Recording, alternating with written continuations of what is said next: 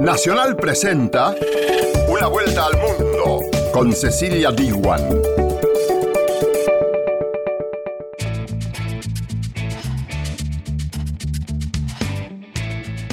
¿Qué tal? ¿Cómo te va? Esto es Una vuelta al mundo.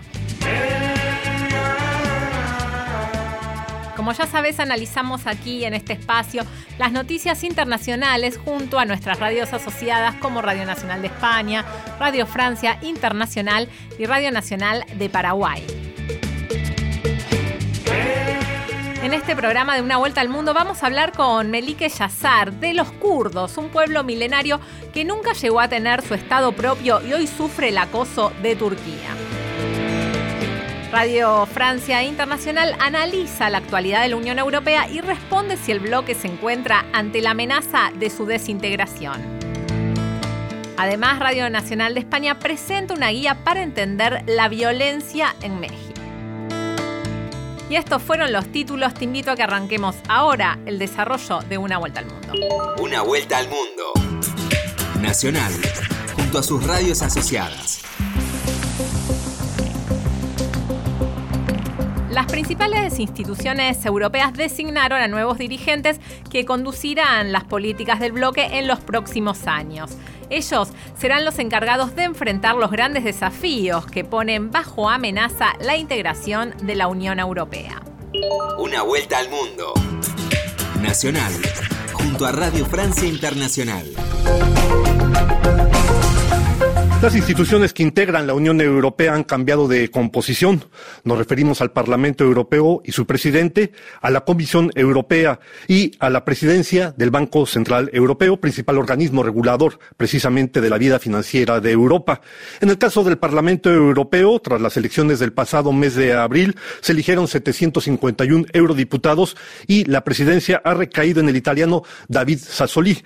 En el caso de la Comisión Europea, que es el órgano directivo precisamente de las instituciones de la Unión Europea, será conducida ahora por la conservadora alemana Ursula von der Leyen y en el caso del Banco Central Europeo será la francesa Christine Lagarde, exdirectora del Fondo Monetario Internacional, quien tendrá a su cargo la batuta de esta importante institución. En primer lugar, Enrique Bonet, corresponsal de la prensa española aquí en París. Enrique, la arquitectura de la Unión Europea pues, es producto de difíciles y a veces incomprensibles equilibrios. En todo caso, la elección de Ursula von der Leyen, ¿qué representa hoy para la nueva Comisión Europea y para el conjunto de la Comisión Europea? Pues en primer lugar representa una, una sorpresa, porque como se dijo en su momento, eh, seguramente ni la misma Ursula von der Leyen, un mes antes de ser elegida como presidenta de la Comisión Europea, se podía imaginar que iba a ocupar este cargo, porque ella misma no se presentó al frente de ningún gran partido en las elecciones europeas de mayo y tampoco en un inicio estuvo presente en las quinielas. Pues en, cierta forma fue una elección, un poco sorprendente y sobre todo yo pienso un compromiso entre Francia y Alemania, entre Emmanuel Macron y Angela Merkel, que durante meses se comentó que estaban confrontados, que había visiones divergentes, sobre todo por el hecho que Macron, que emergió con fuerza en el paisaje europeo en 2017, había tenido grandes dificultades durante estos dos últimos años para intentar imponer un poco esa agenda, un proyecto de, pues, de ciertos cambios en el proyecto europeo, no los había conseguido. Entonces, este, estas dificultades que tuvo Macron, él lo hizo en un veto, en el primer candidato, que, que en principio era el candidato favorito, en un inicio, para ser el presidente de la Comisión Europea, que era Manfred Weber, un alemán, y al final estoy provocó una situación de dificultad, un cierto bloqueo, casi, que al final se desbloqueó con la elección de dos mujeres. Por un lado, Ursula von der Leyen, una conservadora alemana, muy cercana a Merkel, lo que podía satisfacer a Merkel. Y luego, con la elección de Christine Lagarde, al frente del Banco Central Europeo, una, pues una dirigente económica muy conocida, pero al mismo tiempo satisfacía tanto a Macron como a Merkel.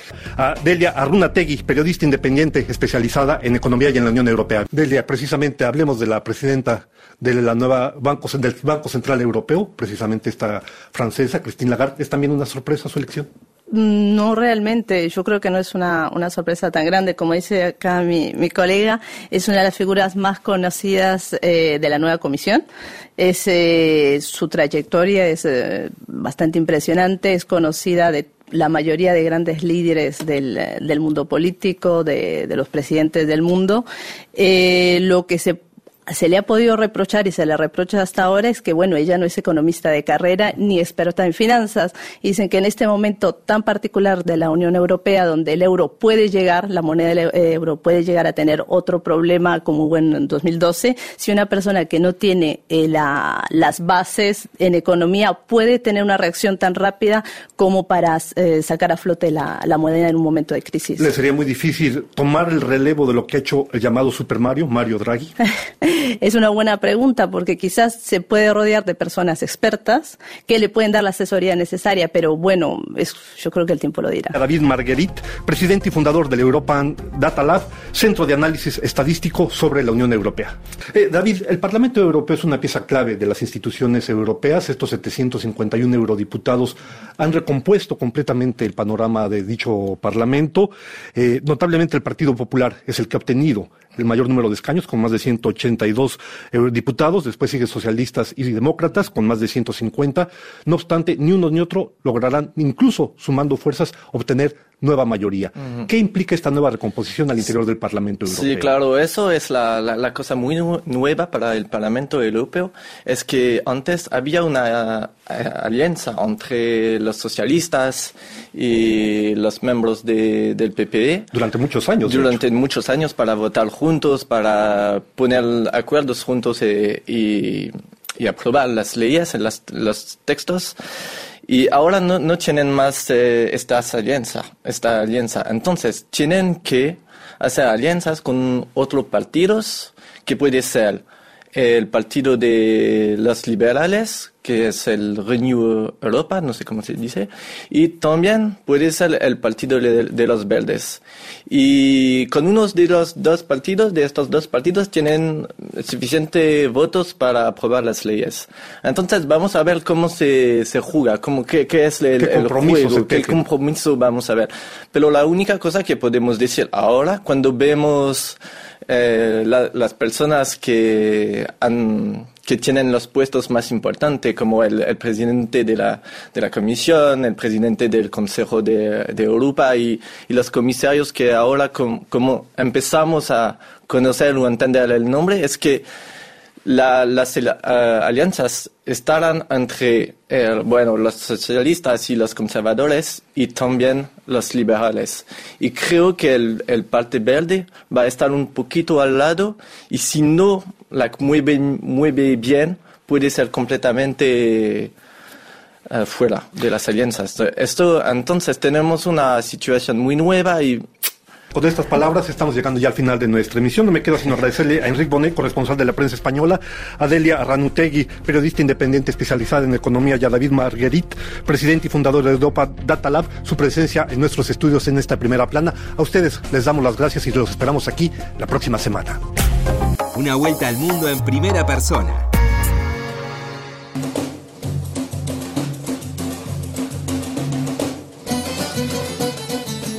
Son un pueblo milenario que habita eh, el Medio Oriente desde hace 2000 años y durante siglos sufrieron la conquista de otros imperios y nunca lograron tener un estado propio.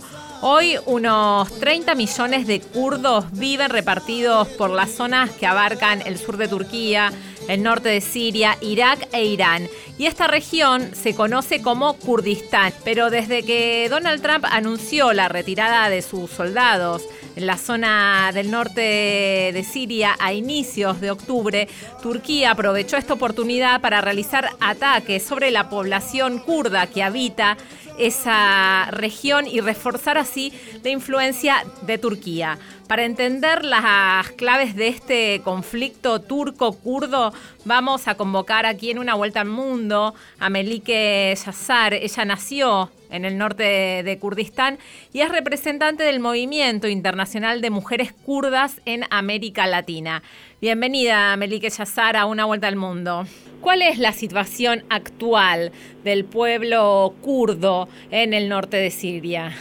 Lo que está pasando en Kurdistán es lo que pasó después de la Primera Guerra Mundial, cuando dividieron Kurdistán en cuatro partes entre Irán, Irak, Siria y Turquía.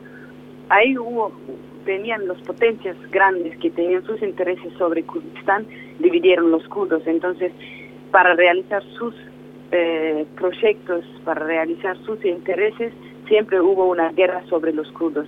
Y hoy en los últimos años hubo una resistencia muy grande del pueblo kurdo, no solo en el norte de Siria, sino en todo, en todo Kurdistán, para crear su autonomía, para pedir también sus derechos. Entonces, en los últimos, después de 2013, cuando el Estado Islámico entró en el norte de Siria, atacaron a los kurdos.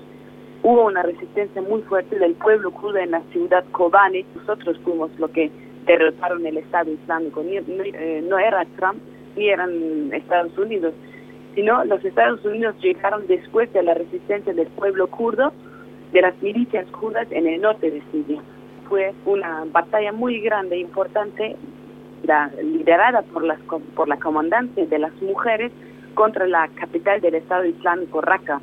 Era un lugar muy simbólico y muy importante porque ahí se encontraban más de 3.000 mujeres yezidíes, que son mujeres kurdas de una otra religión, de una otra creencia, y fueron capturadas por el Estado Islámico en, el, en la ciudad de Sinjar, de norte de Irak. Entonces, se derrotaron el Estado Islámico y el Estado Islámico no era solo un peligro para las mujeres o para el pueblo kurdo, sino un peligro para todo el mundo. Ahí hubo un acuerdo en con la coalición internacional, con las fuerzas democráticas de Siria, que son una alianza de todos los pueblos que viven en el norte de Siria, formaron estas unidades, las fuerzas democráticas de Siria, y los acuerdos eran en la, de la lucha contra el Estado Islámico. Pero Turquía, desde el principio que los kurdos declararon la zona autónoma, abiertamente que nunca van a aceptar una autonomía de los kurdos en la frontera. Los kurdos nunca tuvieron una amenaza para el Estado turco. Melike Hazar, ¿qué busca Turquía?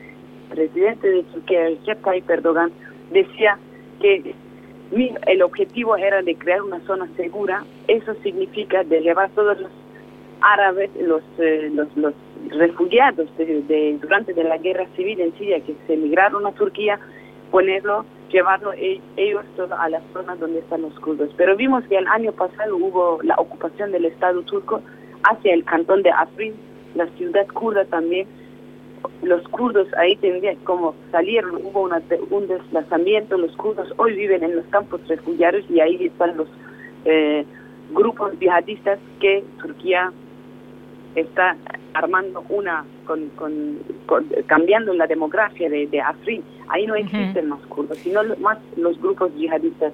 Y estos ataques de Turquía hoy contra el, contra el noreste de Siria significa también que es un peligro que el Estado Islámico se reactiva otra vez. Claro. Vimos que en, en la, en, después eh, de los ataques del Estado turco, más de 800 militantes del Estado Islámico escaparon. Entonces, esperamos que el califato, que es el objetivo del Estado Islámico, se reactiva y se actualiza otra vez. Entonces, el objetivo del Estado turco no es la seguridad de sus fronteras, sino es concretamente para nosotros de, revivir nuevamente el Estado Islámico. Y esto está pasando a frente del ojo de todo el mundo. ¿Y cuál es el rol de la Unión Europea en este conflicto? Hoy los países europeos están en contra de la decisión del Trump, pero no es suficiente. ¿Qué, ¿Qué, aliados tiene hoy el pueblo kurdo después de la retirada de Estados Unidos del norte de Siria?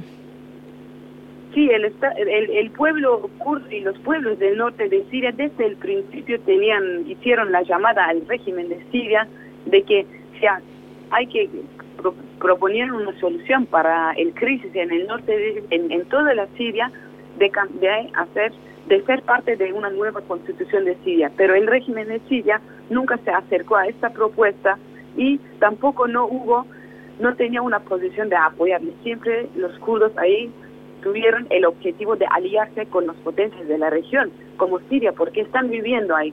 Pero hoy, después de los ataques, hubo una llamada de, de, las fuerzas democráticas de Siria al régimen de Siria para cuidar, para proteger la frontera, sus propias fronteras, y se puede también eh, eh,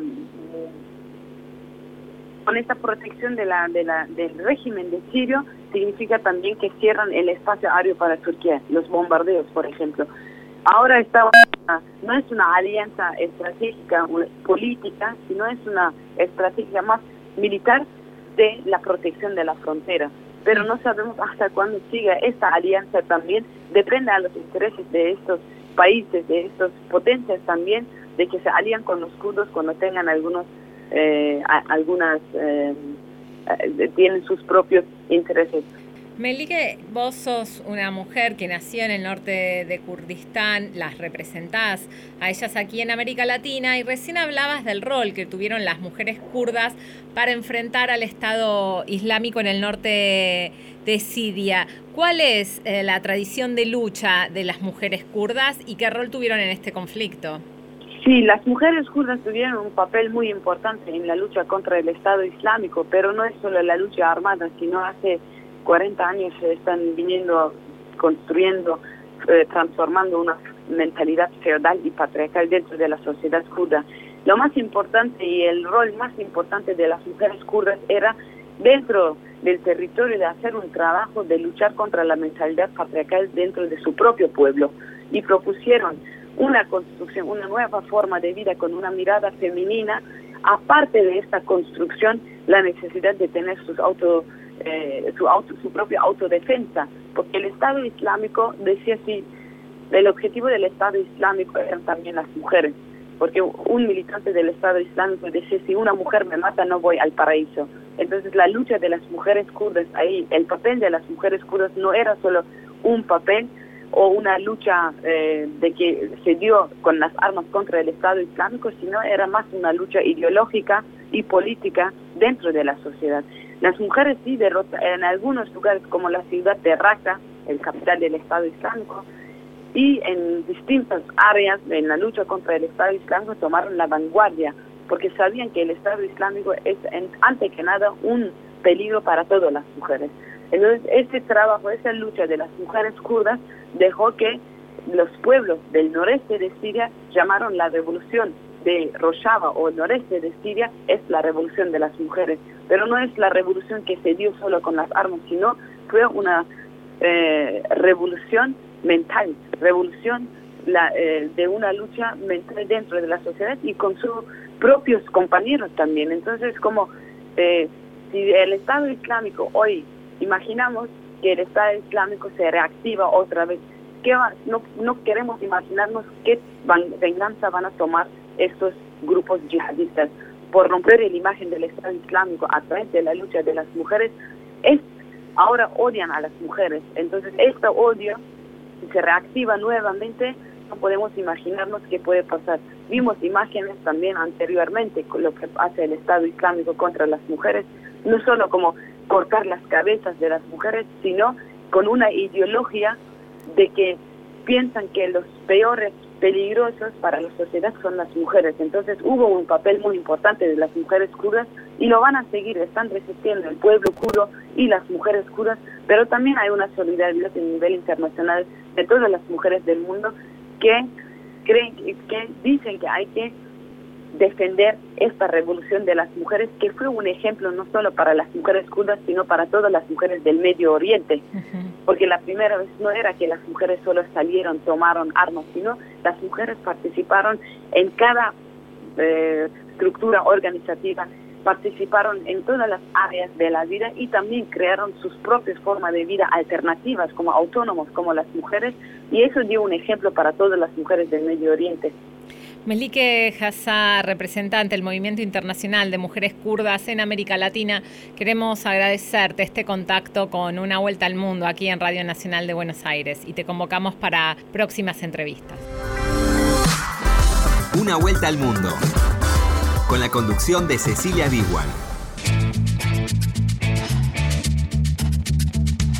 Seguimos acá en Una Vuelta al Mundo con Cristian Brennan, que es el productor general de este programa hace más de dos años, y con Diego Rosato, que es nuestro operador técnico. Te agradecemos por escucharnos semana a semana a través de las 50 emisoras que tiene Radio Nacional en todo el país y por la M870. Seguís en Una Vuelta al Mundo por Nacional. Tengo la tierra que cuida el camino, tengo las ramas de un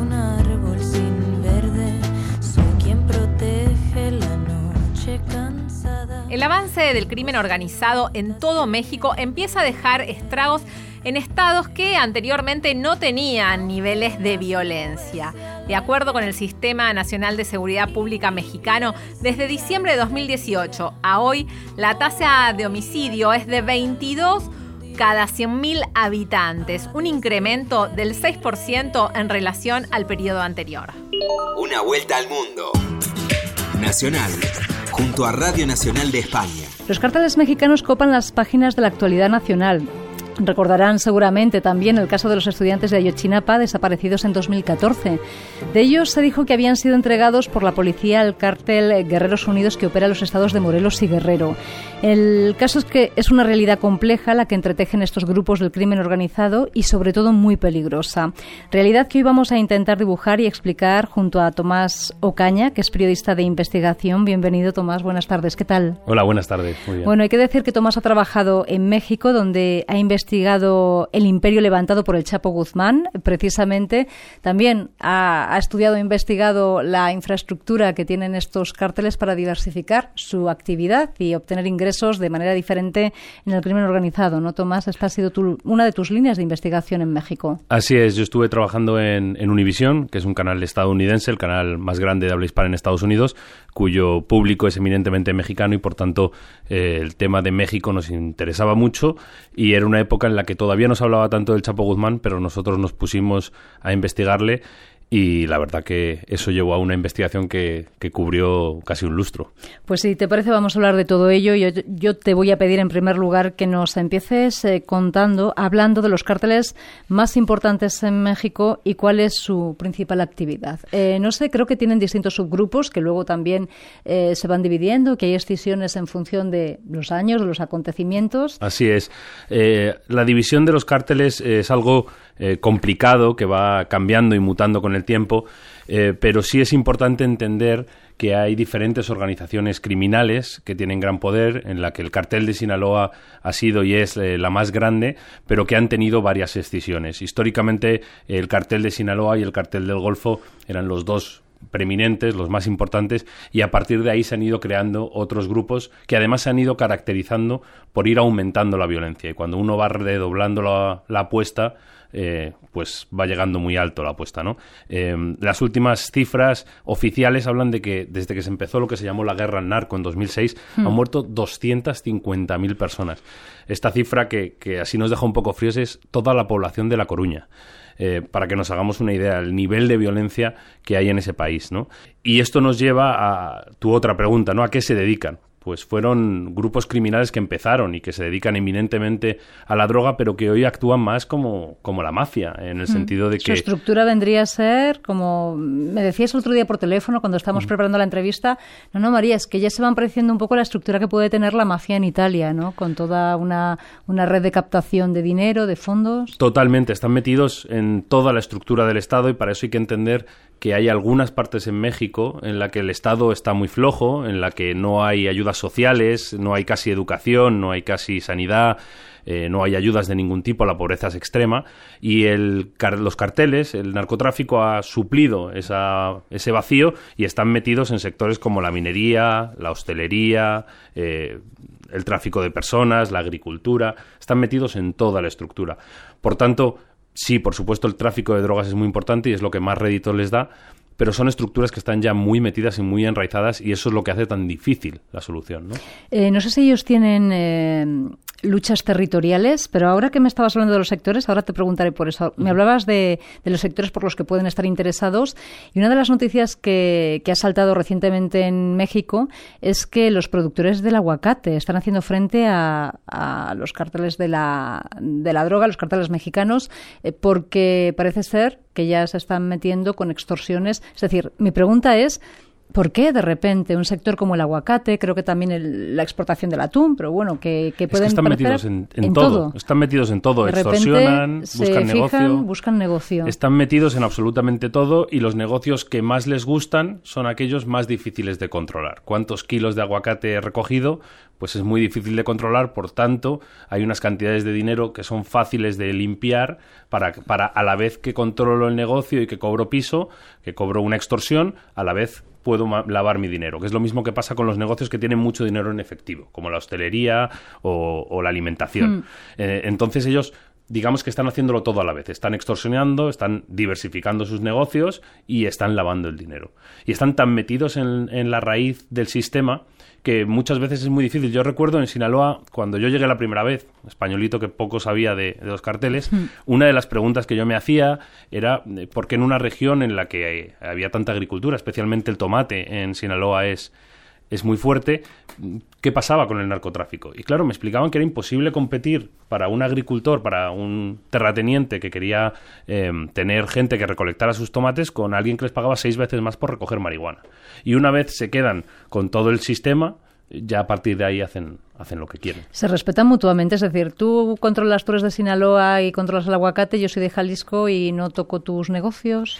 Eso ha ido Porque fluctuando. hay muchos clanes familiares dentro de estos. Sí, y muchas peleas internas por el poder. Eso ha ido fluctuando. Cuando el Chapo estaba más fuerte, a la salida de la cárcel la primera vez que se escapó en 2001, él creó lo que se llamó la Federación, que se trataba de coger a todos los narcos un poco en lo que tú estabas diciendo, repartámonos el territorio, vivamos todos un poquito mejor y eh, controlemos nuestras zonas. Pero eso se ha ido rompiendo con las diferentes peleas. Y lo que está ocurriendo ahora es que hay una enorme pelea entre muchos carteles. Por ejemplo, Tijuana, que había bajado un poco la violencia, hoy es eh, catalogada como la ciudad más peligrosa del mundo precisamente porque hay una guerra por el poder. Es lo que ellos llaman eh, controlar la plaza. ¿Quién pelea?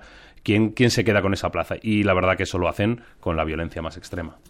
Bueno, pues estábamos diciendo efectivamente que, hace poco pues eh, se ha llevado a cabo esa operación contra el hijo del Chapo Guzmán, pero te quiero preguntar qué supone, por ejemplo, eh, la detención, eh, la condena del Chapo Guzmán para un cártel de este tipo, hablando un poco de la estructura, es decir, ¿queda descabezado o realmente hay una estructura horizontal? ¿Están preparados para seguir adelante? No sé si este tipo de operaciones, ahora enseguida vamos a saludar a una compañera mexicana que ya la tenemos al otro lado del teléfono, pero no sé si este tipo de operaciones se llevan a menudo y qué suponen, en definitiva, eh, cortar una cabeza visible. Bueno, por supuesto es importante que, que se den estas operaciones y que acaben entre rejas porque el mensaje es muy fuerte, pero a la vez tiene un, un efecto perverso y es que al descabezar la organización se producen las guerras por el poder que, por ejemplo, han tenido a Sinaloa eh, sumida en una ola de violencia mucho mayor que la que había cuando el Chapo estaba en el poder, porque siempre que se descabeza un cartel eh, surge la pelea entre quienes quieren sucederlo. Y es lo que está pasando con el cartel de Sinaloa, que ahora mismo hay varias, varios grupúsculos peleándose por el poder, con la particularidad de que el Chapo Guzmán tenía un socio, tiene un socio que se llama el Mayo Zambada, que también es muy poderoso, que ha sido menos mediático, pero que sigue controlando la, la mayoría de la estructura. Tomás Ocaña, periodista, un placer haber charlado de ese paisaje macabro, en cierto modo, que dibujan los carteles mexicanos en, en el país. Muchas gracias por estar aquí con nosotros. Muchas Hasta la próxima. Una vuelta al mundo en una semana. Finaliza de esta manera una vuelta al mundo. Te invito a reencontrarnos la semana próxima. Hey!